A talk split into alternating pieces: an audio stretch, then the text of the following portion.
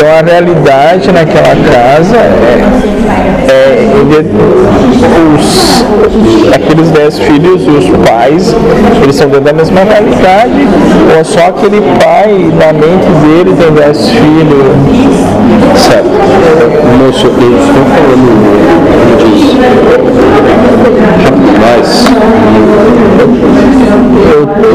pegando tudo, mas depois na gravação eu vou pegar. Daqui a pouco eu tenho que trocar a pilha, talvez. Me perdoa, então vou tentar conter, pois as linhas de raciocínio que surgem, elas vêm como continua com um tempo de velocidade, talvez diferente daquela que vocês estão acostumados para compreender.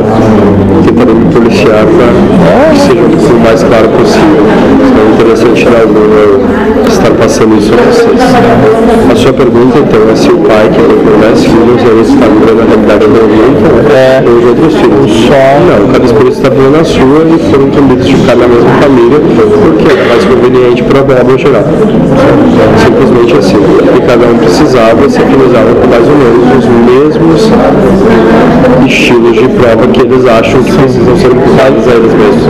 Um daqueles 10 filhos vai ter aquele pai e aqueles, e aqueles irmãos. Porque assim ele requisitou e assim Sim. foi alocado. É uma realidade conjunta. Uma realidade conjunta, porém a prova individual, Sim. o espírito uma democracia prova. Uma percepção um pouco diferente, cada um com a sua percepção. Cada um com a sua percepção. Mas um, uma realidade, um universo igual. Um filho terá muito calor, outro filho terá muito frio, outro filho gostará de drogas, o outro filho gostará de remédios, o outro filho será da igreja, o outro filho será do mundo.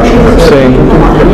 Cada um com sua característica, que vai ser a prova ao pai, para tentar conseguir, no caso do espírito que eu o exemplo, para tentar conseguir se desvencilhar dessa prova, que ele acredita que precisa, lembrando disso, e os outros cada um com seu entendimento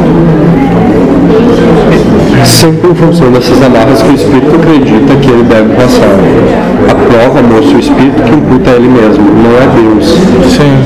Não é Deus que te aponta o dedo e fala que você precisa passar por determinada situação, ou que você vai para o inferno, ou que você vai para o céu. Esse Deus que vocês acreditam, ele simplesmente não existe. Então Deus não imputaria algum tipo de prova a você, a não ser você mesmo. E Deus, de tão bom que é, lhe permite a livre escolha quanto espírito. Então não pega nem prova.